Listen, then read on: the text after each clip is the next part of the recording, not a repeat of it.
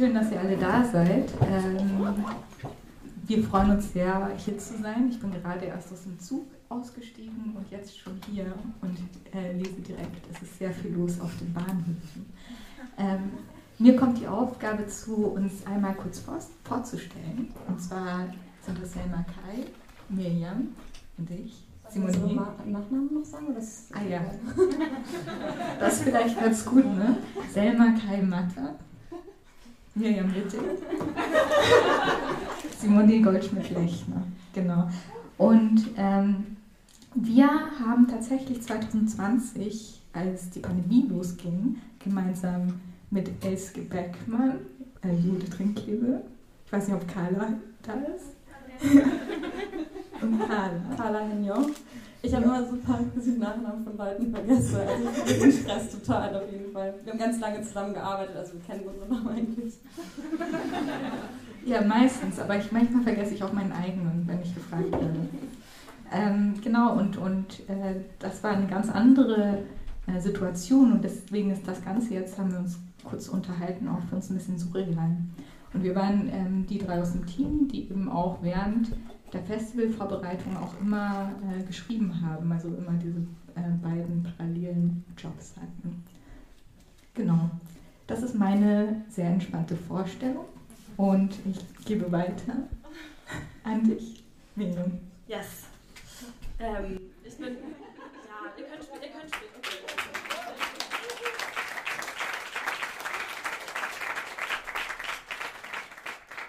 Also, wir freuen uns mega hier zu sein. Genau, wir ähm, haben uns mega gefreut, zu dritt eine Veranstaltung zu machen. Ähm, die hat jetzt ein bisschen das Format angenommen, dass wir einfach alle drei Einblicke geben in Dinge, an denen wir gerade arbeiten. Und weil das in relativ verschiedene Richtungen geht, ähm, brauchten wir einen äh, Umbrella-Term und den haben wir mit Exhaustion gefunden. Ähm, finde den aber auch nicht an den Haaren herbeigezogen. Ich finde, es passt nein, gut zusammen. Es passt auf jeden Fall gut zusammen, genau. Ähm, Erschöpfung, Anstrengung, es gab ein bisschen so ein Spektrum in den Übersetzungen, mit denen wir da gesprochen haben am Anfang. Ähm, vielleicht einfach als Leitmotiv für diese Texte.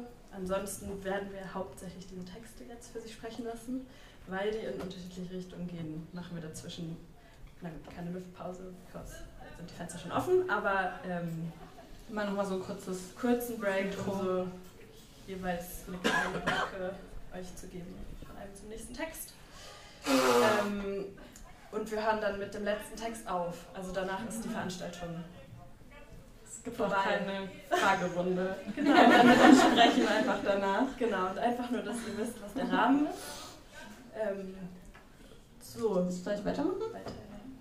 Ähm, ja, also ich freue mich auch sehr natürlich. Also ich freue mich wirklich sehr, ich bin so durch Hildesheim gelaufen und hatte überall an jeder Ecke so schöne Flashbacks und finde es auch voll schön, dass ich die Hälfte der Leute kenne.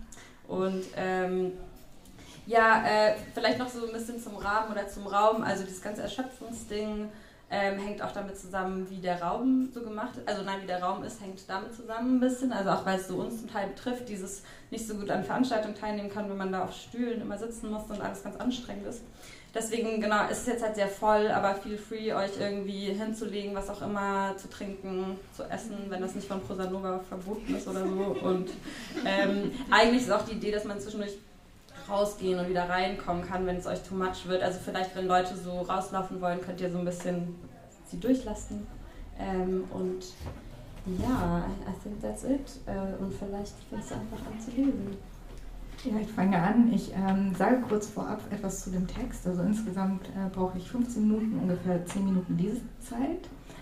Und ich habe die schwierigsten Passagen aus dem Text werde ich jetzt nicht lesen, aber eine kleine Content Note vorweg. Ähm, es geht darum, grob, was passiert, wenn man äh, zur Polizei zum Beispiel gehen muss, aber in einer Position ist, wo man der Polizei einfach grundsätzlich misstraut oder misstrauen muss, aufgrund der derzeitigen Umstände oder der schon immer dagewesenen Umstände. Und ähm, dieser Aspekt wird jetzt nicht äh, so zum Tragen kommen, aber es geht auch um sexualisierte Gewalt und um Rassismus und rassistische Gewalt.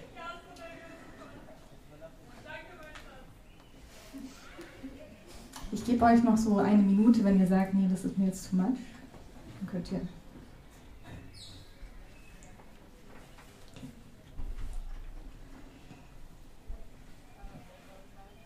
Seit Monaten derselbe Traum. Wasser, das langsam die Luftröhre hinab in die Lungen rinnt. Die Atmung, die langsam aussetzt, während verzweifelt nach Luft geschnappt wird. Über der Wasseroberfläche klarer Himmel und die verschwommene, uniformierte Gestalt. Alles blau, blau, blau und hart, hart wie Stahl und Liebe und Steinway-Klaviere. I could never afford a Steinway. Das SEK tötet in Dortmund elf Tage nachdem es passiert einen 16-jährigen schwarzen Jugendlichen. Ein Betreuer hatte die Polizei gerufen, da befürchtet wurde, der Jugendliche könne sich mit einem Messer selbst verletzen. Das SEK rückt in schwerer Ausrüstung an, umringt den Jugendlichen mit schussbereiten Maschinengewehren, der vermutlich aus Angst das Messer zum Schutz vor sich hält. Das gilt als Bedrohung, dieses kleine Schutzschild aus Stahl gegen die staatliche Übermacht, gegen das Gewaltmonopol des Landes. Der Jugendliche wird mit fünf Schüssen getötet. Ungefähr drei Monate später kann ich nur daran denken, während ich hier stehe, obwohl jetzt nicht der Zeitpunkt für solche Gedanken ist. Neben mir steht Finn. Ich sehe, wie seine Augen kaum merklich zucken. Von links nach rechts, von oben nach unten. Er sieht wie immer mehr als ich, sagt mir wie immer nicht was. Jetzt fokussieren sich seine Augen, scheint es wieder auf das leuchtende blaue Schild vor uns. Diese farbliche Ausnahme im Grau der Umgebung, des Himmels, des Gebäudes, des Weges, der zu den großen Glastüren unter dem Schild führt. Die Buchstaben darauf sind, glaube ich, Areal. Kurz stelle ich mir eine andere Schrift, Papyrus, Comic Sans, etwas, um der Schwere der Sache mental etwas entgegensetzen zu können. Polizei. Mich fröstelt. Vielleicht ist mir auch heiß. Gedanklich gehe ich alles durch, was ich sagen muss. Wann, wo, wie. Das Warum fehlt. Das Warum fehlt immer, schon vor zwölf Jahren und jetzt. Ich will nicht hier sein, wollte nie hier sein. Nervös fahre ich mir durchs Haar. Wieder drei, vier Strähnen zwischen den Fingern.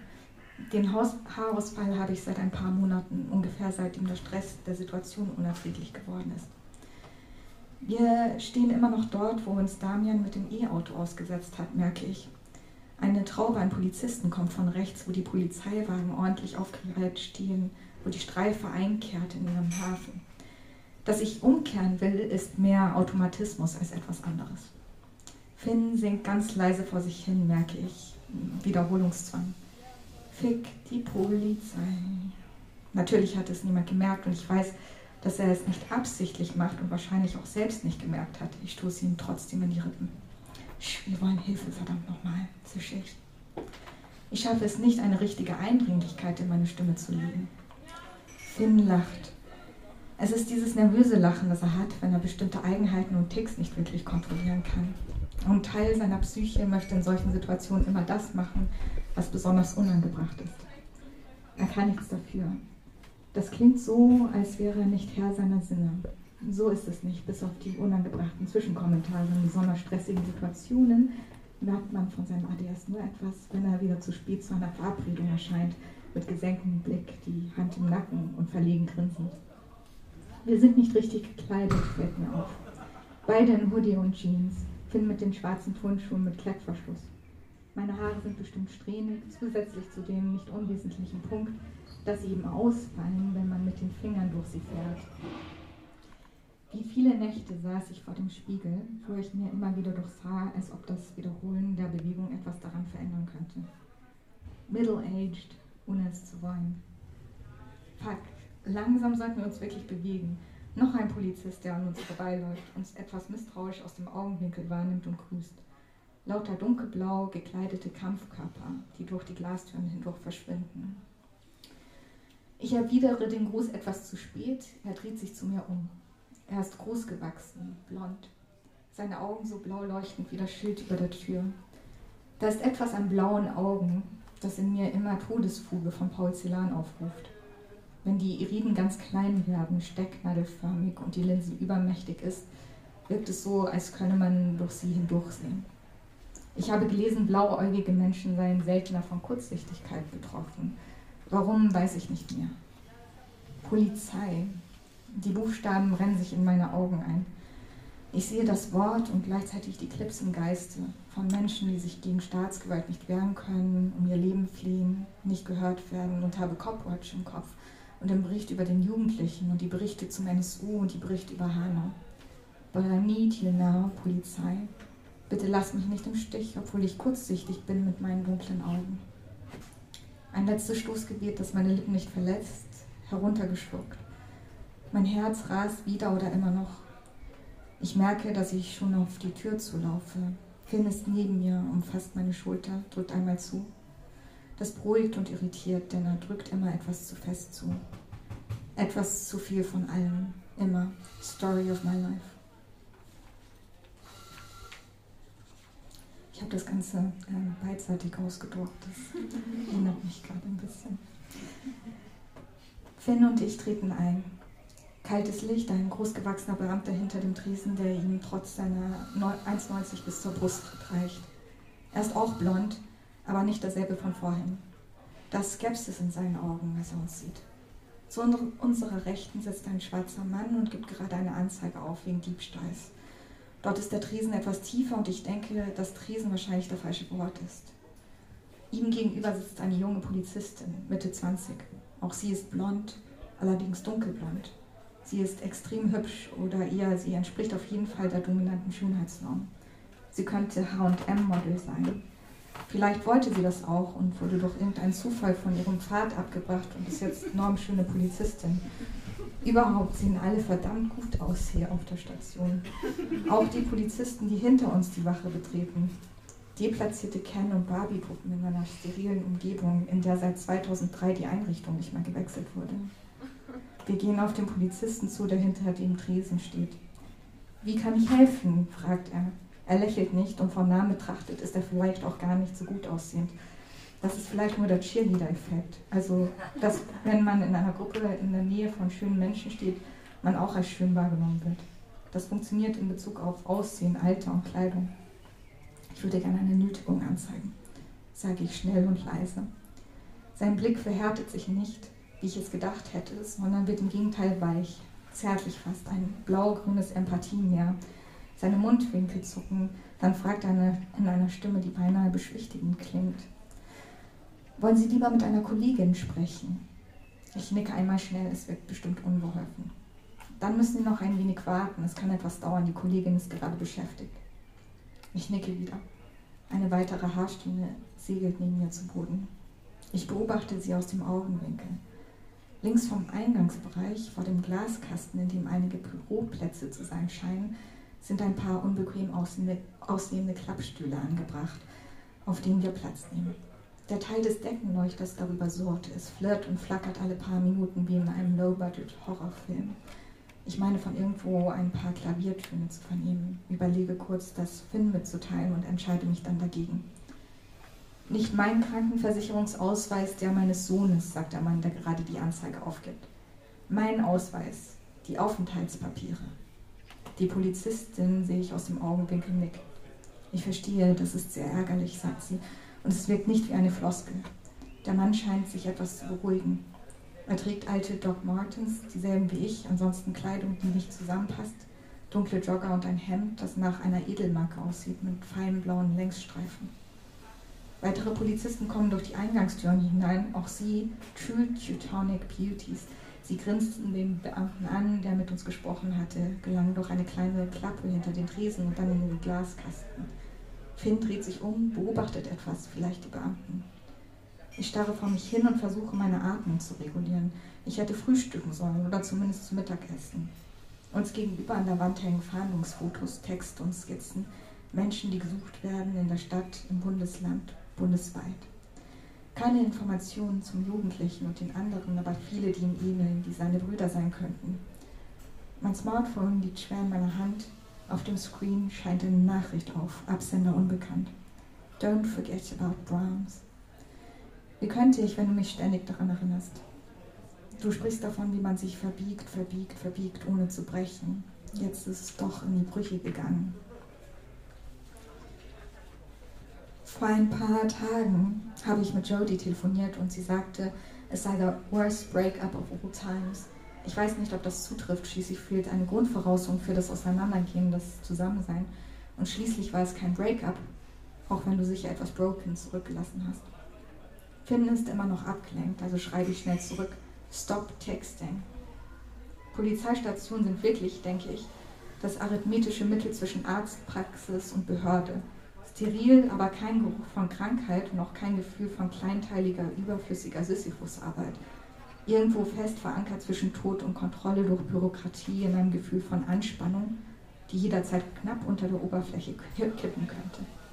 Gewaltmonopol. Mich machen die Schlagstöcke an den Gurten der Beamten fast noch nervöser als ihre Pistolen. Der Mann, der die Anzeige aufgegeben hat, ist mittlerweile aufgestanden. Er ist immer noch aufgebracht. Die Polizistin versucht, seine Aus Anzeige auszudrücken, damit er sie unterschreiben kann, aber es gibt Probleme mit dem Drucker. Sie braucht mehrere Anläufe. Er wiederholt ständig, dass dies ein schrecklicher Tag sei, einer der schrecklichsten Tage. Der ganze Spießrutenlauf bei den Behörden, wie lange das dauern würde und zwischenzeitlich keinen Ausweis. Sie können vom Ausländermeldeamt eine vorläufige Bestätigung bekommen, versucht die Polizistin zu beschwichtigen. Und was ist in der Zwischenzeit, wenn ich angehalten werde von Ihnen? Sie sollten am besten gleich dorthin gehen, zur Ausländerbehörde. Aus dem Glaskasten hinter mir ist ein seltsames Geräusch zu vernehmen. Ein Stöhnen oder lautvolles Ausatmen, genau kann ich es nicht zuordnen. Ich will nicht dorthin gehen, erwidert der Mann jetzt auf die Frage der Polizistin hin. Ich kann verstehen, dass das anstrengend ist. Vielleicht hat sie dieses Skript auswendig gelernt, aber sie glaubt daran, so viel ist klar. Ich verstehe nichts dort und die Menschen da verstehen mich nicht und der Krankenversicherungsausweis von meinem Sohn. Ich kann das verstehen, wiederholt die Polizistin. So viel Verständnis. Aber Sie haben ja jetzt die Anzeige aufgegeben und von mir die Bestätigung und damit bekommen Sie einen vorläufigen Ausweis. Er wiederholt noch einige Male, dass dies der schrecklichste Tag sei. Dann nimmt der Mann seine Plastiktüte, in dem er, wie es scheint, ein paar Ordner transportiert und verlässt die Polizeistation. Finn und ich starren wieder auf die Steckbriefe vor uns.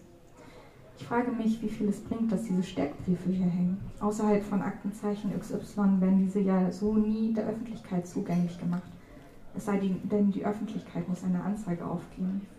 Und dann ist sie mit der Anzeige beschäftigt.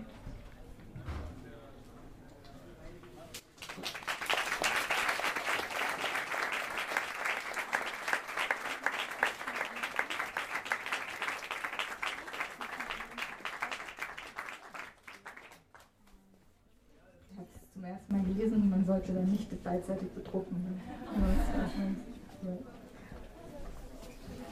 Wir warten einen kurzen Moment, so fünf Minuten, und dann geht es weiter. Ja.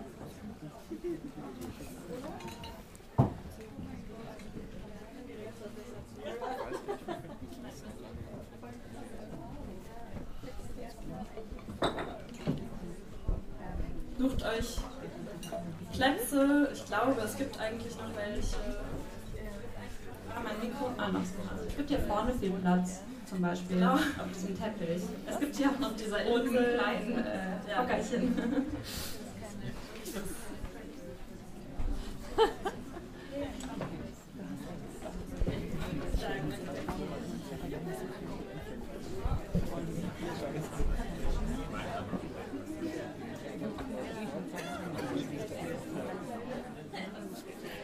Genau. Ich leide langsam rüber. Bleibt weiterhin bequem eingerichtet. Ihr werdet auch noch weitere Gelegenheit haben zu reden. Wir äh, werden jetzt natürlich den Kontext ziemlich so wechseln. Ähm, als wir überlegt haben, was wir machen und dass wir einen Einblick geben in neue Arbeit und mit diesem Thema, das ist schon eine ganze Weile her, dass wir das äh, so vorentschieden haben sozusagen, war ich sehr confident, dass es alles sehr gut passt zu meinem neuen Projekt und dass ich was habe, was ich so mitbringen will. Äh, wie das aber so ein bisschen ist mit so Texten extra für Gelegenheiten, ähm, entstehen die nicht dann halt manchmal trotzdem nicht. Ähm, Zumindest nicht einfach so oder genauso, dass man dann wirklich damit confident ist. Oder ich, es war. Dann habe ich kurz überlegt, ob ich absage. Dann habe ich gedacht, eigentlich sollte der Raum sozusagen in diesem Framing funktionieren, mit etwas zu kommen. Deshalb bin ich sehr shy mit einem kleinen Ausschnitt hier. Ähm, und fange damit einfach an. Hi. Ich habe leider nicht geschafft, das zu schreiben, was ich heute dabei haben wollte. Seit zwei Jahren denke ich am Stoff für einen Essay herum. Das heißt, seit zwei Jahren denke ich an einem Boden herum. Der Boden ist das Moor. Irgendwie bringe ich es nicht übers Papier. Ich versuche schon lange ein Essay zu schreiben, der meinen Roman vorbereitet und vielleicht kondensiert. Und jetzt dachte ich natürlich, dass Prosanova 23 wird der Anlass, zu dem das endlich klappt. Der Boden für den Text ist voller Schnitte, ziemlich entstellt, ziemlich ausgelaugt. Das Moor ist ein Boden lange nach der Besetzung, ein Boden in laufender Zerstörung sozusagen, an dem jetzt aber auch Reparatur gemacht wird. Außerdem, vielleicht habt ihr es schon gehört, ist das Moor crazy relevant für Versuche der Klimakrise irgendwas entgegenzusetzen. Das ist der trockene Teil meines Textes übrigens. Das haben wir gleich geschafft. Trockengelegte Moore, also zum Beispiel Äcker für Kühe, die man vom Zug aus sieht, setzen absurde Mengen CO2 frei. Ununterbrochen steigen da Tonnen Treibhausgas auf. Weil dieses Aufsteigen dringend gestoppt werden müsste, müssten allein in diesem Land hier ab jetzt jedes Jahr 50.000 Hektar Fläche wieder vernässt werden, wo auch immer dieses Wasser herkommt. Wenn der Boden nass genug ist, bleibt das CO2 darin gebunden. Das heißt, Entwässerungsgräben, Gräben, die irgendwann mal gezogen wurden, müssen verschüttet und gestopft werden, Flächen geflutet, Kühe anders untergebracht und die Schöpfwerke müssen wir abreißen. Die Besetzung muss zurückgenommen werden. Die KolonisatorInnen sind reuig. Mit Spaten ziehen sie in die Fläche, um zurückzubauen, was Sieg der Zivilisation hieß. Letzten Monat habe ich selbst bei so einem Projekt mitgemacht, Wasser ausgeschüttet, Sperren gebaut. Meine Hände haben gesagt, sorry, war nicht so gemeint. Ich wollte einen Text mitbringen über diese zwielichtige Figur des Rückbaus und der Reparatur. Ich wollte im Zusammenhang damit über Formen des Zurücktretens oder des Zur Seite Tretens nachdenken, als die ich solche Projekte im Moor, überhaupt den Abbau von schädlicher Infrastruktur verstehe unmögliche Wiedergutmachungsgesten, die Rückführung von Boden an den Boden. Ich wollte einen Text haben, der mit einem Körper umgeht, meinem, den ich als Teil des Problems verstehe, der ein Nachkomme von Torfstechenden, von Besetzenden ist, ein Verursacherkörper. Ich wollte einen Text, der für diesen Körper weisendes zur Seite tretens entwickelt. Schritt, Schritt, kleiner Hüpfer, rüberbeugen, rüberrollen, weghechten, weichen. Wenn eine bequeme Position in der Welt auf einem ordentlichen Maß struktureller Gewalt gegenüber anderen besteht, wäre es Zeit, die Füße zu verlagern und zu heben, von der günstigen Position zur Seite zu treten, Platz zu machen. Aber der physische Körper ist unzweifelhaft weiterhin da. Wo ihn abstellen? Wenn schon das Hadern, Raum einzunehmen, so viel Raum in Anspruch nimmt. Zuletzt wollte ich einfach unbedingt einen Text haben, der mit diesem Satz aus einem Kate Tempest Song anfängt. Surrender. Ich wollte, ach, lange wollte ich schon mal auf Englisch was vorlesen. surrender. I do surrender. Move through me and feel me get out of the way. Kate Tempest. Na, noch habe ich diesen Text nicht. Alle bisherigen Anläufe bilden einen Haufen von Grünschnitt, der sich bei neuen Versuchen irgendwo verhakt und mitkommt. Ich schleppe kiloweise Versuchszeug mit, es ist mühsam. Ich bin manchmal befangen. Und das Moor, dessen Torf im Jahr ein Millimeter wächst, macht mich langsam. Es zwingt mir auf, pro Jahr nur einen Millimeter weiterzukommen. Es fügt sich in meine Essayversuche nicht ein. Ich will zu viel sagen, selbst anklagend und anklagend, auch trauernd. Ich überflute den Text, presse seine Fugen voller und voller, bis alles ineinander verschwimmt dünne dann wieder aus, lasse Themen abfließen, versuche trockener zu werden, nüchterner, einfacher, bleibe ja dran. Hier würde gut das Zitat einer erfahreneren Freiwilligen mit Buckethead passen. Wir müssen ständig wieder ran an die Sperren, auf und wieder abbauen. Die Maßnahmen passen halt nicht immer so ganz. Ich empfinde das Schreiben über den ausgebeuteten Boden als anstrengend und fühle auch die Anstrengung der komplizierten, verstrickten, ambivalenten Reparaturarbeit, über die ich schreibe. Ich schäme mich durchaus dafür, das hier in diesem spezifischen Raum auszusprechen. Statt des Essays lese ich kürzer als 20 Minuten, nur ungefähr 10, ähm, und lese einen Ausschnitt aus dem, was bisher für den Roman da ist, aus dem praktischen Grund, dass das da und überarbeitet ist und weil ich dachte, jetzt wird es langsam Zeit, dass ihr Moor kennenlernt. Moor. Es sind die Birken. Die Birken zeigen die Richtung und Zukunft der Flächen an, die weder Wasser sind noch Land. Am Rand der Lichtung gärt untergründig ein Kampf. Ah, Technik, sorry. Soll ich das machen? Nein, ich habe es. Das war wieder. Danke. Nochmal dafür. Ich wollte nur sagen, das ist, das ist Ja, ja. Das ist, alles, das ist alles im Griff. Der untergründige Kampf wird auf entweder oder hinauslaufen. Entweder wie da, wo freiwillige Leute in Gruppen herumlaufen und Bäume ausreißen, Wald. Ein im Wind blinkendes Wäldchen, Bo Pflaumenboden, der ab dem Frühling an der Luft immer heller und härter wird, Risse bekommt, in denen bald ganze Insektenvölker wohnen können. Die Insekten werden am Schluss auch die Trockenheit besser vertragen als alle anderen. Wenn aber der Kampf auf Oder hinausläuft, ist da baumfreie Fläche. Das Wasser kräuselt sich wie in Moors stärkster Mitte im Naturschutzgebiet, wo ein Holzbohlenweg ist, Bänke mit Blick auf den Teich. Es kräuselt sich aufgelassen, das Moorauge, vielleicht zwei bis fünf Entenbabys, außen wächst Ried in einem Ring. Die einzelnen Birken im sauren Wasser geben auf von der Krone her und lassen Blätter, Zweige, ganze Teile tragender Äste fallen. Verstreut bleiben sie als Stümpfe im Teich stehen, verfaulte Reste von Stämmen, Morsgespenster, die definitiv gliedmaßenartig Rache nehmen wollen, aber auch tolle Sitzgelegenheiten sind für Kraniche, Bekassinen und Rotmilane. Als Märchen geht es so. Es war einmal, dass die Birken mehr Platz für ihre Sprösslinge wollten. Es war einmal, dass sie sich abstimmten und entschieden, aus ihrem angestammten Siedlungsgebiet auszutreten. Äh, auszutreten. Eine von ihnen wagte das Austreten zuerst, die hieß Pionierin. Die heißen in jeder Lebensform so. Man erkennt sie am Neuland, auf das sie als erstes treten, und daran, mit welcher Bestimmtheit der Austritt geschieht. Die Pionierin extra etwa wuchs im ersten Jahr einen ganzen Meter in die Höhe. Im nächsten Jahr hatte sie drei Brüder bei sich, die alle einen Meter machten. Bald nannte die Gruppe von Birken sich Hain, bald sah es so aus, als ginge der Wald in großen Schritten über die Fläche. Wer Ohren hatte, hörte es platschen von ihren Wurzeln, mit denen sie in Pfützen einstiegen. Jetzt aber zwei Sachen. Erstens, die Birken baten nicht um Einlass, bevor sie in die Pfützen stiegen. Sie siedelten ohne Absprache, so waren in diesem Zusammenhang die Birken eine invasive Art. Zweitens, ein Birkenhain, der zum Stehen kommt, trinkt. Für den spektakulären Meter im ersten Jahr muss er richtig saufen.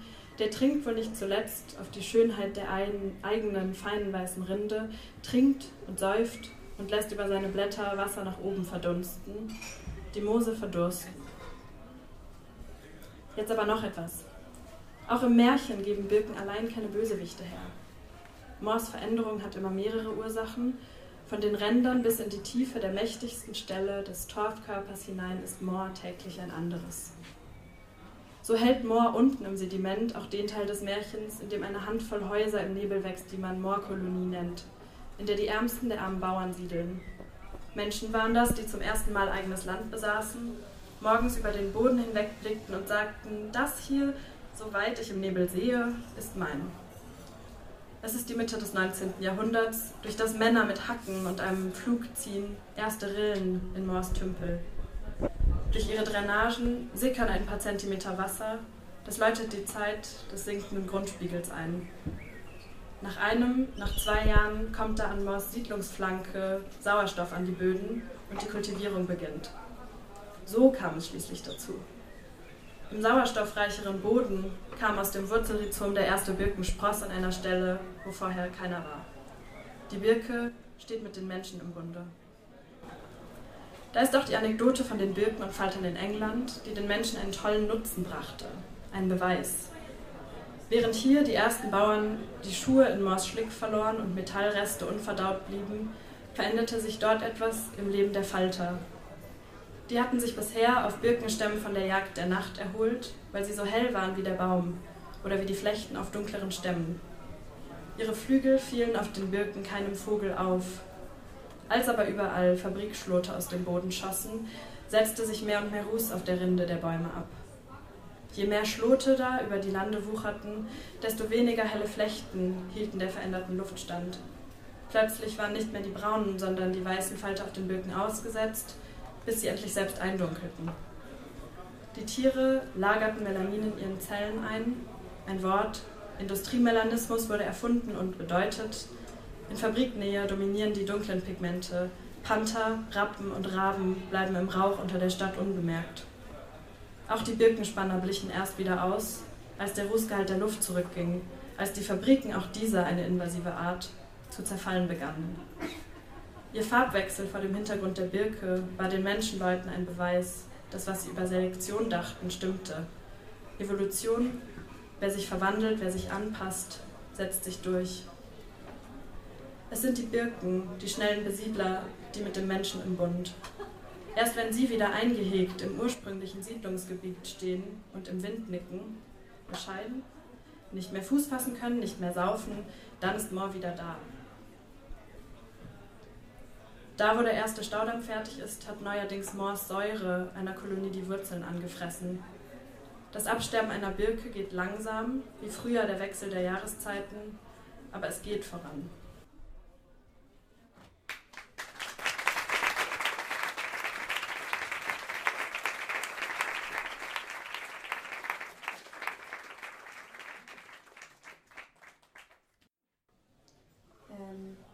Ja, ich kann ja schon mal so ein bisschen erzählen. Ähm, ja, ich fand es spannend, ich habe neue Wörter gelernt, aber leider konnte ich mir die Wörter bei deinem Text dann zum Teil nicht merken. Und ich möchte nachher den Text nochmal angucken, um dich danach zu fragen. Ich wusste nicht, dass der Plural von Iris Irin ist. Ähm, I do. Ähm, nee, äh, genau, also mein Text. Ähm, ich lese zum ersten Mal aus dem Text und ähm, es ist ein Ausschnitt aus einem längeren Text, der jetzt gerade so ein bisschen über 50 Seiten hat und ähm, in so einzelne Kapitel slash Essays slash Stories unterteilt ist. Und ähm, ich lese so ab der Mitte ungefähr und habe das noch ein bisschen gekürzt. Und der Arbeitstitel von dem ganzen Text ist Unter den Wellen. Ähm, genau, und der Titel jetzt von diesem Ausschnitt, zumindest in dieser Version, ist Sick Vital. Und ähm, das Einzige, was ich aus dem Text schon mal gelesen habe, du kannst auch reinkommen, es gibt auch noch Platz hier vorne. Es gibt auf dem Teppich noch Platz. ähm, das Einzige, was ich aus dem Text schon mal gelesen habe, ist eigentlich das Gedicht, was am Ende steht, das ich heute nicht lese, weil es sonst zu lange dauert. Dazu habe ich mal so ein Video gemacht, weil es gab so äh, vor kurzem zum International Horse Day ähm, für so Awareness Raising, gab es so ähm, auf Insta so eine künstlerische Intervention. Naja, da könnt ihr euch mal Video angucken. Mit Stockfotos von äh, wie sagt man, ähm, Playmobil-Figuren. Ja. Ich weiß nicht mehr genau, wann das Ding mit Kai zu einem Game geworden ist. Jedenfalls bin ich wieder zurück in Berlin und verbringe nach wie vor die meiste Zeit im Bett. Aaron schickt mir Vinted-Links und kleidet mich als Tenniscoach ein. Er ist auf Lesereise. Ich bestelle mir Sneakers, die für immer weiß bleiben werden. Zum Kontakt mit dem roten Tennisplatz-Granulat kommt es nie. Wir stellen uns vor, wie ich, selber Spieler in der U20-Liga, 20 Jahre ältere Frauen unterrichte, ihnen erst Vor- und Rückhand zeige und nach der Lektion die Trainerkabine. Aaron schreibt, I'm sorry, fühlst du dich zu sehr objektifiziert? Ich, es kann gar nicht genug sein. Sorry, ich muss ganz kurz was trinken. Wir hatten, wir hatten eigentlich so Glasflaschen, die auch schon offen waren. Und hier so einen kleinen Tisch, aber dann hat hatten wir Angst, also Miriam hatte Angst, ihn umzutreten. Also die sitzt ja auch einfach in der Mitte. Und ich hatte Angst, hier hinten die Flasche umzuwerfen. Ähm, naja. Jedes Mal, wenn mein Handy vibriert, vibriert etwa 10 Sekunden später meine Pulsuhr. Ich habe sie so programmiert, dass sie mich warnt, wenn ich 60% meines Maximalpulses überschreite. Manchmal schaffe ich es, zu warten, bis sich meine Pulsrate beruhigt hat. Meistens aber entsperre ich hastig den Bildschirm, spüre, wie mein Nervensystem den Rücken entlang Alarmsignale sendet und warte ungeduldig darauf, dass mein WLAN Aarons Nachrichten lädt. Die Reha war eigentlich noch nicht zu Ende, aber ich wollte nach Hause. Seit ich zurück bin, schwankt meine Punktzahl auf der Bell-Skala zwischen 30 und 80. Hier gibt es noch eine Fußnote. Ähm, die Bell-Skala ist eine MECFS-spezifische, also das steht für chronisches Fatigue-Syndrom, Skala, die den Grad der Behinderung angibt. Sie bezieht sich immer auf die Arbeitsfähigkeit. 100 Punkte entsprechen der uneingeschränkten Fähigkeit, jeder Art von Vollzeitbeschäftigung nachzugehen. 10 Punkte bedeuten, dass die betroffene Person sich ausschließlich im Bett aufhält und nicht in der Lage ist, sich länger als eine Stunde am Stück zu konzentrieren. Genau, also zwischen 30 und 80 Punkten sind wir. An manchen Tagen kann ich perfekt als Able passen, gehe in den Supermarkt oder Kaffee trinken mit FreundInnen oder ins Gym. Dann verschwinde ich wieder auf unbestimmte Zeit in meiner Einzimmerwohnung komplett verausgabt. Ich halte meine Fortschritte in einem schwarzen A3-Heft fest. Mit Bleistift zeichne ich eine Kurve, die das Schmerzlevel abbildet, mit Kuli eine, die mein Energielevel angibt. Unter jeden Tag schreibe ich die Anzahl Schritte, die ich gegangen bin und besondere Ereignisse wie Stressabgabe, Streit mit X, Arztbesuch, Training. Die X- und Y-Achse, also das X hat nichts mit dem X zu tun, das ist einfach so, für ne, irgendeinen Namen. Ähm, die X- und Y-Achse sind ziemlich schief, weil ich sie im Bett und ohne Lineal gezogen habe. Die beiden Graphen verlaufen in Wellen, Tendenz der Kuli-Kurve insgesamt steigend, Steigung abnehmend. Aus meinem derzeitigen Durchschnittsenergieniveau von 60 Punkten und der bisherigen Steigung berechne ich, wie lange es theoretisch dauern müsste, bis ich wieder bei 100 Punkten auf der Weltskala bin einer der wenigen MECFS-Betroffenen, die sich nach schwerer Erkrankung als vollständig geheilt betrachten, schreibt auf deren Website, Someone suffering from MECFS has to accept the fact that they'll be very dull for at least the next six to nine months. Even if you feel great, limit seeing friends as much as possible, because the gains that you've made by being disciplined for weeks can be wiped out very quickly indeed. There is no escaping the fact that this illness is brutal immer wenn ich in diesen, also das war ein Zitat, ne? Ähm, sollte man ja immer vorher schon sagen. Immer wenn ich in diesen Zustand allumfassender Nervosität gerate, bricht wenige Stunden später, wenn sich mein Nervensystem endlich beruhigt hat, eine Welle aus Schmerzen über mich herein. Ich bin dann so erschöpft, dass ich kaum noch sprechen kann. Mein Denken wird foggy und jeder Atemzug schmerzt. In der Stille meiner Wohnung warte ich bewegungslos ab, bis sich das Wasser zurückzieht. In der Medizin werden diese Crashes als postexertionelle Malaise, PEM, bezeichnet. PEM ist das charakteristische Leitsymptom von MECFS und Post-Covid. Es handelt sich hierbei um die Folge einer Belastungsintoleranz, bei der der Körper mit einer unverhältnismäßigen Erschöpfung und Krankheitssymptomen auf physische, kognitive und/oder emotionale Anstrengung reagiert. Als emotionale Anstrengung zählen nicht nur Konflikte und negativer emotionaler Stress im Allgemeinen, sondern auch starke positive Gefühle wie Euphorie. Die Deutsche Gesellschaft für MECFS beschreibt den Zustand der PEM so, als hätte man, also Zitat, so, als hätte man zugleich eine Grippe, einen Kater und einen Jetlag. Jeder Crash geht mit der Gefahr einer Chronifizierung des verschlechterten Gesundheitszustandes einher. Aaron schickt mir Selfies aus verschiedenen Hotelzimmern. Kassel, Frankfurt, Freiburg, Zürich, Basel, Bern. Wir machen Dad-Jokes über, leere Betthälften, über die leeren Betthälften, neben denen wir beide jeden Abend einschlafen. Ich mache meine Physioübungen im Fitnessstudio weiter. Meine Reha-Physiotherapeutin Silva und ich telefonieren einmal die Woche. Ich sage ihr dann, um wie viel ich meine Gewichte gesteigert habe. Manchmal frage ich Silva Dinge wie, denkst du, ich kann bald wieder Fahrrad fahren? Sie sagt dann immer etwas in Richtung, fange erst mal mit 10 Minuten an. Das müsst ihr euch alles auf Schweizerdeutsch auch natürlich vorstellen. Ähm, ich weiß nicht, wo ich 10 Minuten entfernt hinfahren soll.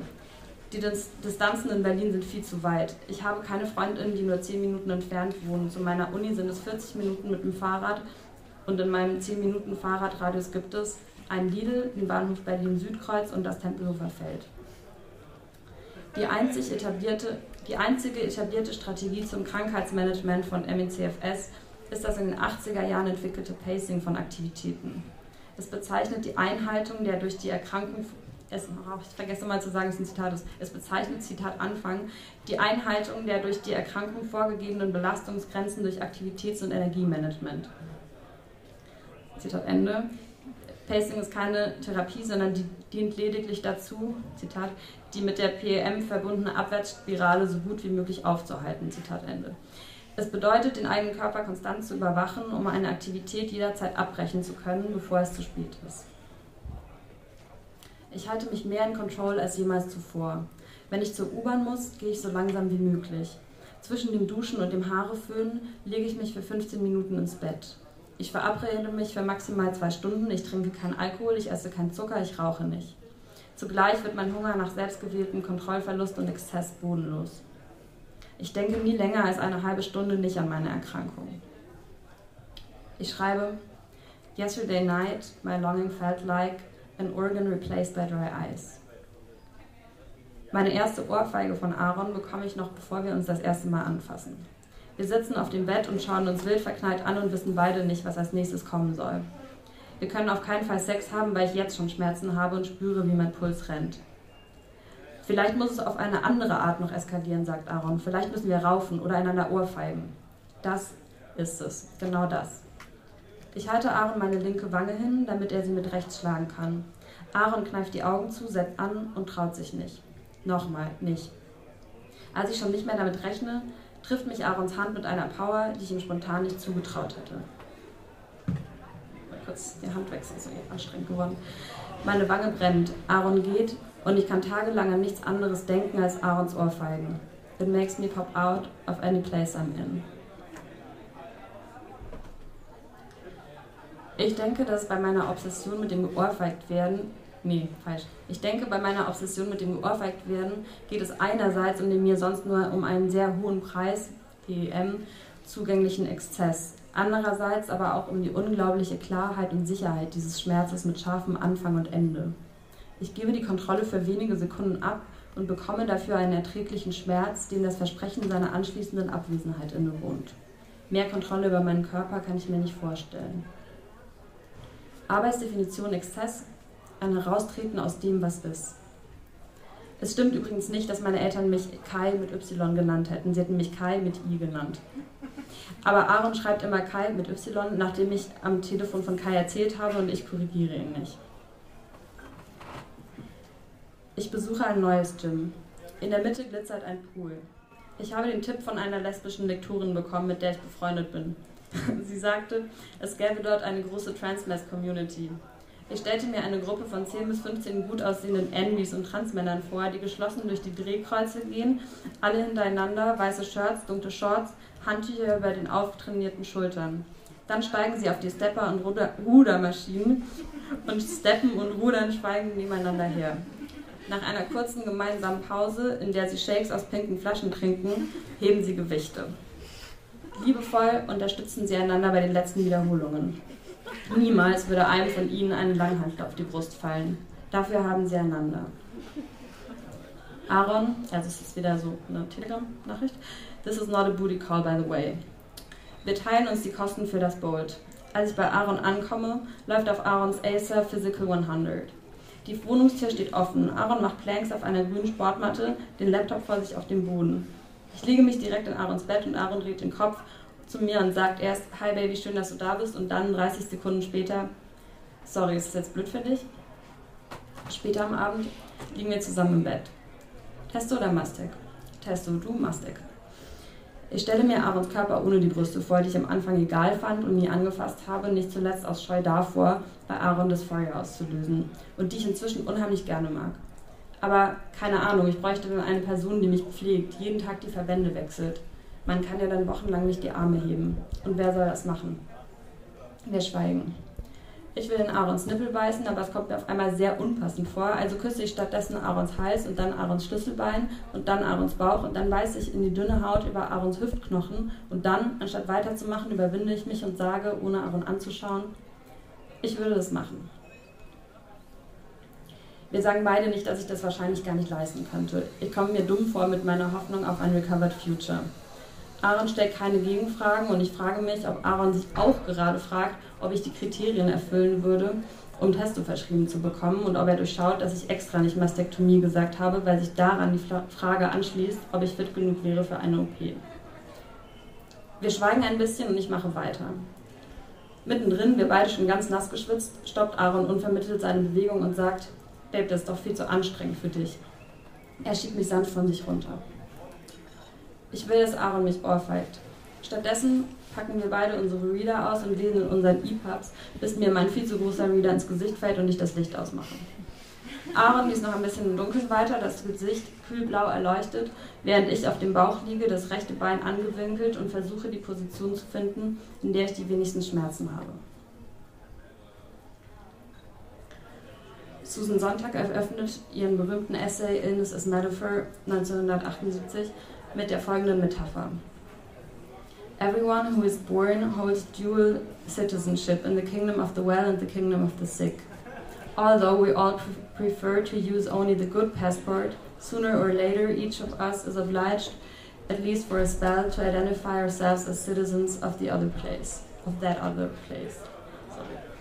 Ähm, dieses Bild lässt mich nicht mehr los. Ich stelle mir das Kingdom of the Sick als struppiges Niemandsland vor.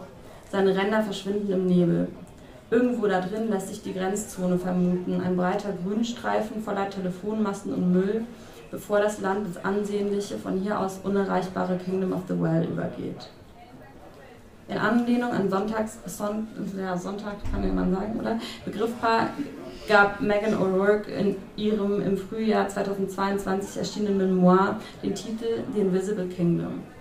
Sie beschreibt ihre 15-jährige Reise auf dem Weg zu einer brauchbaren Diagnose, Borreliose, äh, Punkt, Diagnose.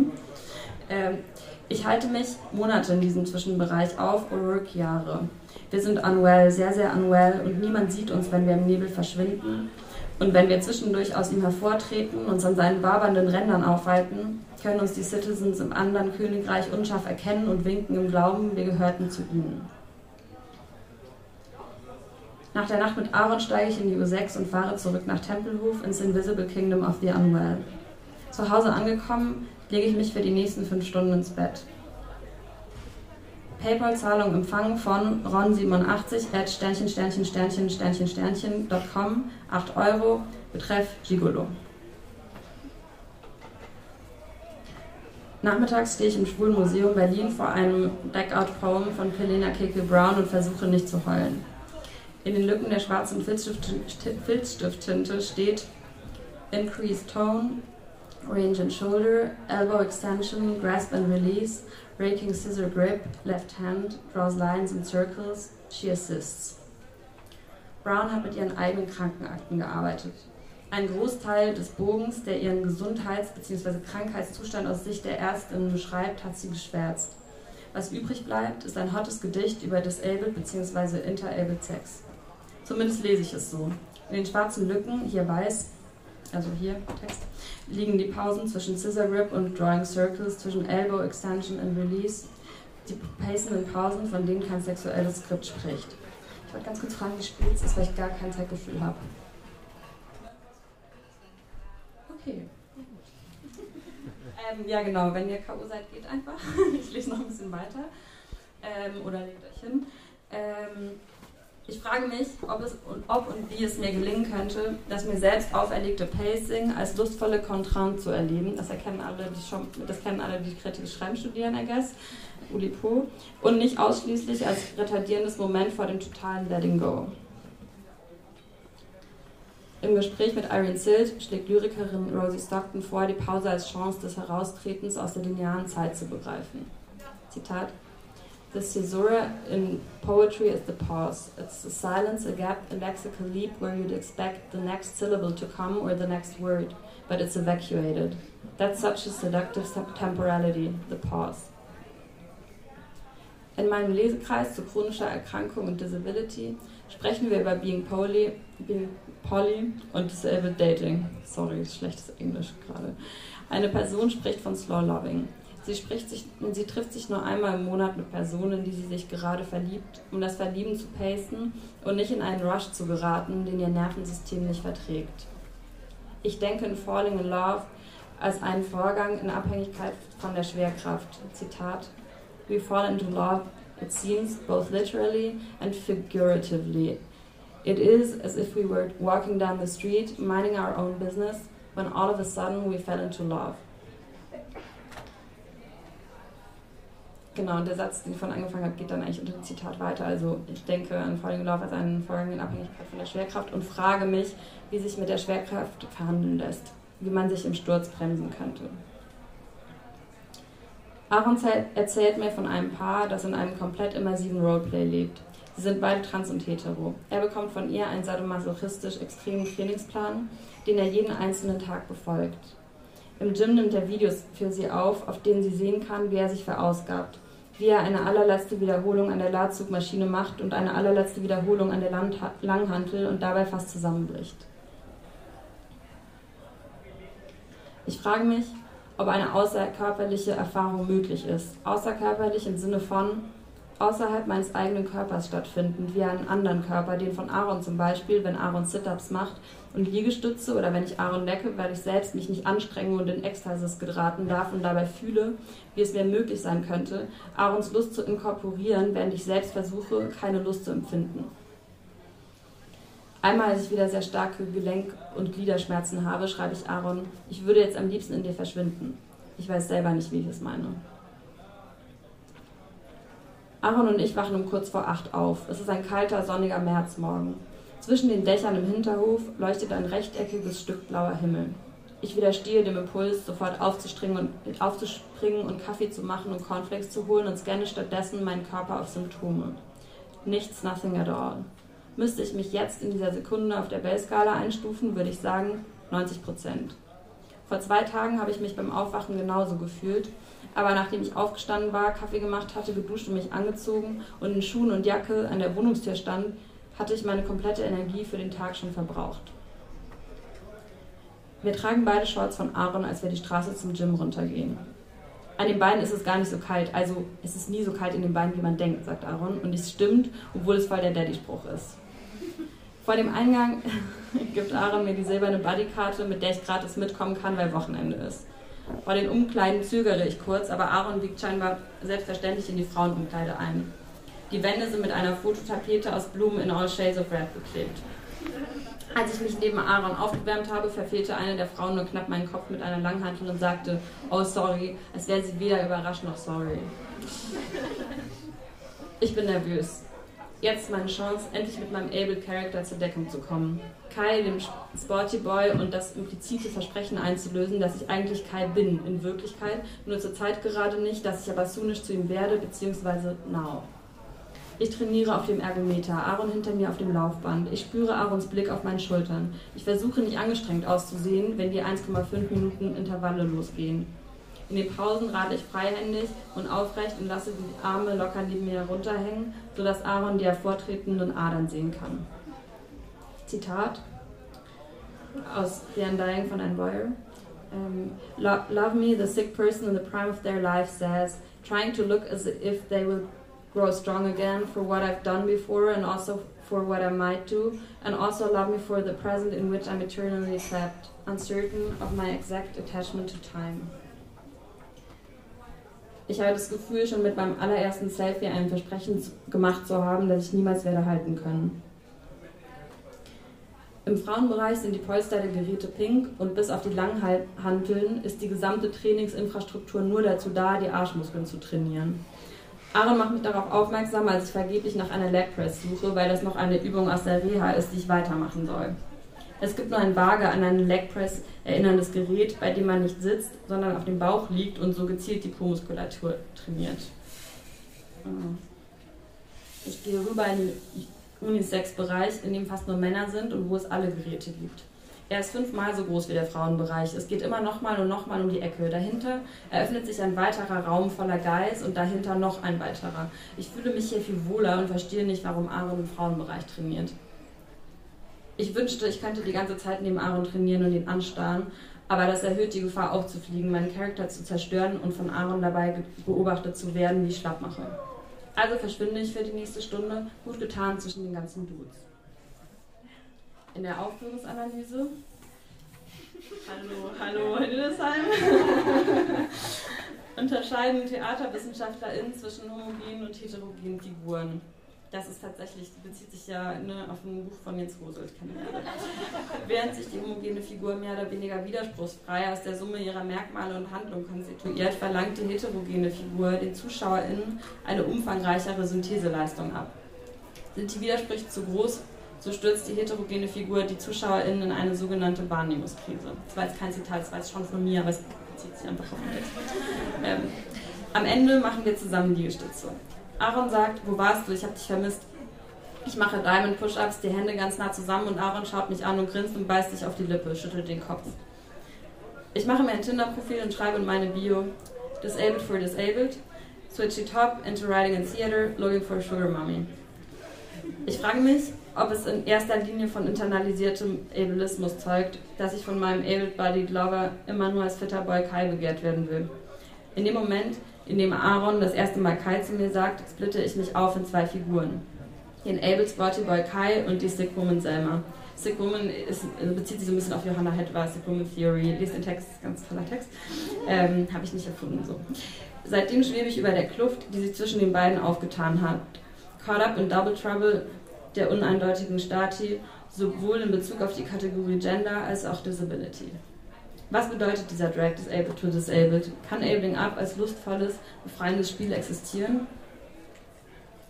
Hannah Baer schreibt im Transgirl Suicide Museum über die Beziehung zu Lily, einer Cis-Frau, in die das lyrische Ich, selber trans, sehr verliebt ist. Zitat. One day, fairly early in our romantic thing, we were in bed late at night and I was talking about not wanting to be a symbol to her. Ich denke, I wanna be seen as a symbol. Ausschließlich. Ich will, dass Aaron nichts anderes sieht. Mein ebenfalls. Was war das? Äh, ja, äh, ja, ich lese mal weiter.